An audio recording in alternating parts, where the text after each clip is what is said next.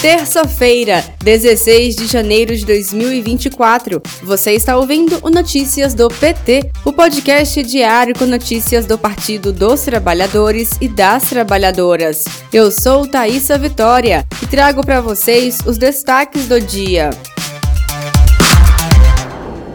O Brasil, através do Ministério das Mulheres, irá presidir o grupo de trabalho de discussão de políticas públicas para mulheres no G20. O grupo, que foi criado para o encontro deste ano, tem sua estreia marcada para esta semana. O GT irá se reunir nos dias 17 e 18 de janeiro para tratar sobre as pautas que o Ministério das Mulheres considera prioritária, como o enfrentamento da misoginia e da violência contra a mulher, justiça climática e igualdade de gênero. O GT tem como principal objetivo fortalecer o debate de gênero e a disseminação de boas práticas e políticas públicas em prol dos direitos das mulheres e meninas nos países do G20. Acompanhe mais informações nas redes do PT e no site pt.org.br. O Ministério da Saúde informou nesta segunda-feira, 15 de janeiro, que vai priorizar a faixa etária de 6 a 16 anos na aplicação da vacina contra a dengue. A pasta anunciou a decisão após reunião da Câmara Técnica de Assessoramento em Imunização. Segundo o diretor do Programa Nacional de Imunizações, Eder Gatti, a estratégia segue recomendações da Organização Mundial da Saúde. Em entrevista coletiva, ele afirmou que o Brasil vai adquirir 5 milhões de doses da Kedenga, fabricada pelo laboratório japonês Takeda. Além disso, o Ministério da Saúde também espera receber doações que possibilitem vacinar até 3 milhões de pessoas ao longo do ano, já que o esquema vacinal prevê duas doses, com intervalo de três meses.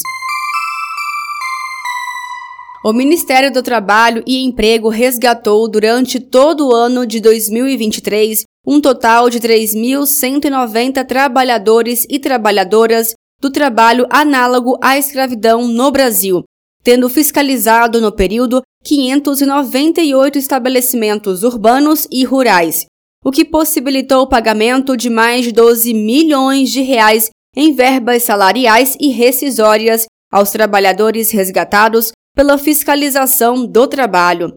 A pasta atuou de forma tão incisiva no combate ao trabalho escravo no Brasil como em 2023, que resultou no maior número de resgates dos últimos 14 anos e um recorde histórico em toda a série de pagamentos de verbas rescisórias e no total de fiscalizações. Nesta manhã, o presidente Lula se reuniu com o ministro da Secretaria de Relações Institucionais, Alexandre Padilha. Depois, encontrou com o ministro do Empreendedorismo, da Microempresa e da Empresa de Pequeno Porte, Márcio França. Ainda está previsto na agenda oficial reunião com o ministro da Educação, Camilo Santana. Em seguida, conversa com o secretário executivo do Ministério da Saúde, Swendenberg do Nascimento Barbosa.